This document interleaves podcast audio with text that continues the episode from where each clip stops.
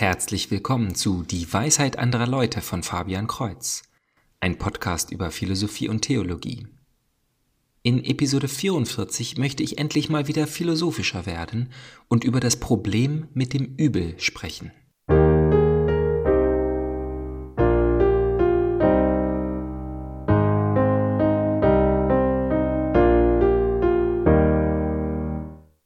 Das Problem mit dem Übel wird auch Theodizee genannt. Es beschreibt die Idee der Menschen, sich für moralisch besser zu halten als Gott. Äh, jetzt habe ich ja das Ende gleich zu Beginn genannt. Hm, ich fange lieber neu an. Die Theodizee ist jede Antwort auf das Problem, wenn Gott allwissend, allgut und allmächtig ist, warum gibt es dann Übel auf der Welt? Müsste Gott nicht wissen, dass es passiert? Wollen, dass es nicht passiert? Und die Macht haben, es zu verhindern? Stephen Fry, ein Atheist, drückt es noch so aus, dass Leute, die an Gott glauben, amoralisch und herzlos sind. Er wurde gefragt, wie er reagieren würde, wenn er nach seinem Tod wieder erwarten vor Gott stehen würde. Er antwortete, ich würde fragen, was ist das mit Leukämie bei Kleinkindern? Wie man sieht, kann man es beliebig emotional aufbauschen. Und hierin liegt auch die Stärke des Arguments. Aber wenn wir ein so starkes Gefühl haben, dass es keinen Gedanken an eine mögliche Gegenposition zulässt, dann sind wir in einer Sackgasse. Lernen wird unmöglich. Also müssen wir ein wenig Abstand von den Gefühlen nehmen und die Frage philosophisch betrachten. Doch keine Sorge, ich werde die Gefühle hinterher nicht draußen vergessen. Denn eine Lösung für das Problem kann nicht wahr sein, wenn man dazu die natürlichen Gefühle unterdrücken müsste. Also weder die christliche noch die jüdische Tradition ignoriert dieses Problem. Dazu ist es zu offensichtlich. Es ist nicht so, dass vor Stephen Fry niemand darüber nachgedacht hätte. Es wird im Buch Hiob behandelt. Aber wie Peter Kraft so richtig sagt, ist Gott kein Antwortenmann. Daher sind die, die sich eine einfache Antwort erhoffen, von diesem Buch enttäuscht. Für Thomas von Aquin ist es eines der zwei Gegenargumente gegen die Existenz Gottes, die er betrachtet und widerlegt.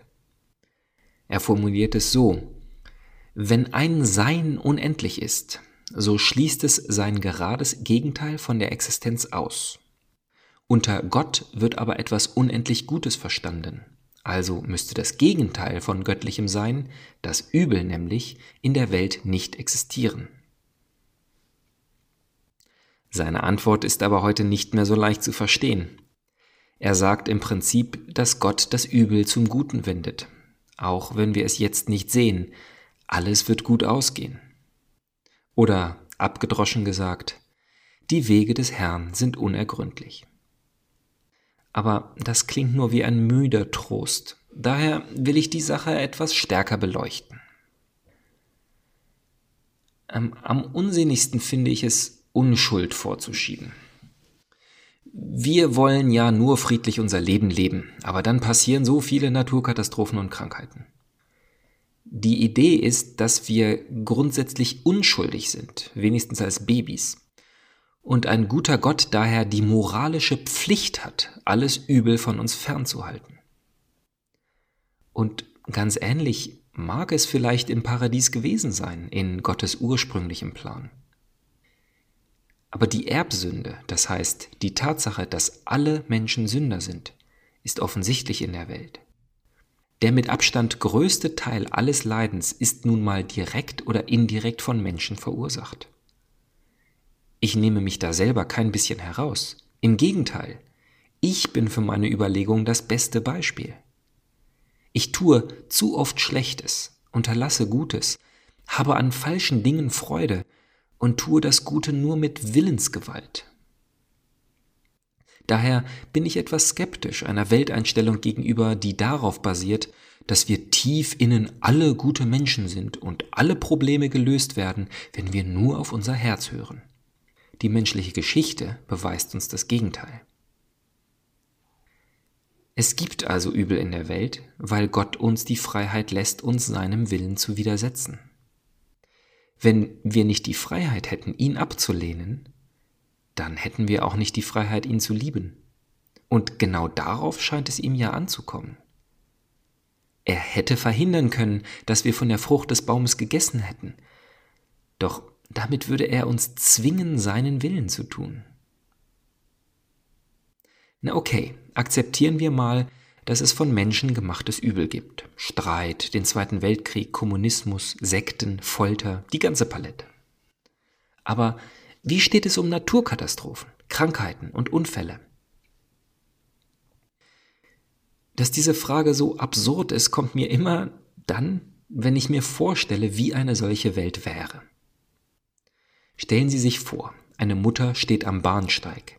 Der Kinderwagen mit dem Baby rollt auf die Schienen, gerade als der Zug einfährt. Aber nichts Schlimmes passiert, weil Gott es verhindert. Ein Engel rettet das Kind, oder noch besser, Babys und alle Menschen sind ganz einfach unverletzlich. In einer solchen Welt sehe ich drei monumentale Probleme. Erstens.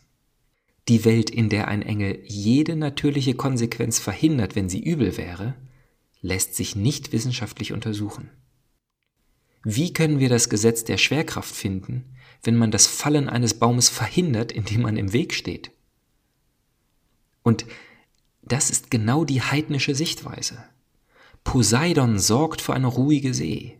Diana bringt Glück auf der Jagd. Warum sollte man forschen? Zweitens. Macht über andere erhält man, wenn man ihre Angst ausnutzen kann.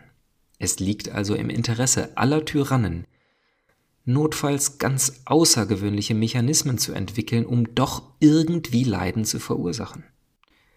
Und die, die das schaffen, werden die reichsten und mächtigsten sein. Drittens.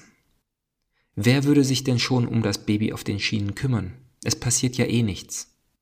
Die Mutter kann auch noch fünf Minuten weiter tratschen und das Kind dann von den Schienen holen.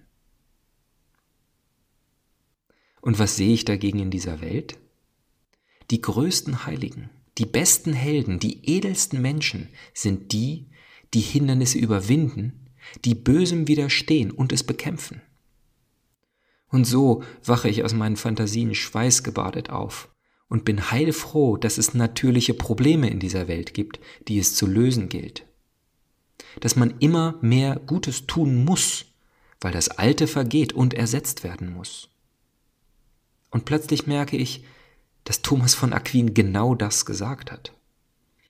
Wenn die Welt ohne Böses so antriebslos, so langweilig und ohne bemerkenswerte Menschen ist, dann nutzt Gott wirklich das Übel, um diese unsere gute Welt daraus zu machen. Und dann fühle ich mich bereit, mich ihr zu stellen und an ihr zu wachsen.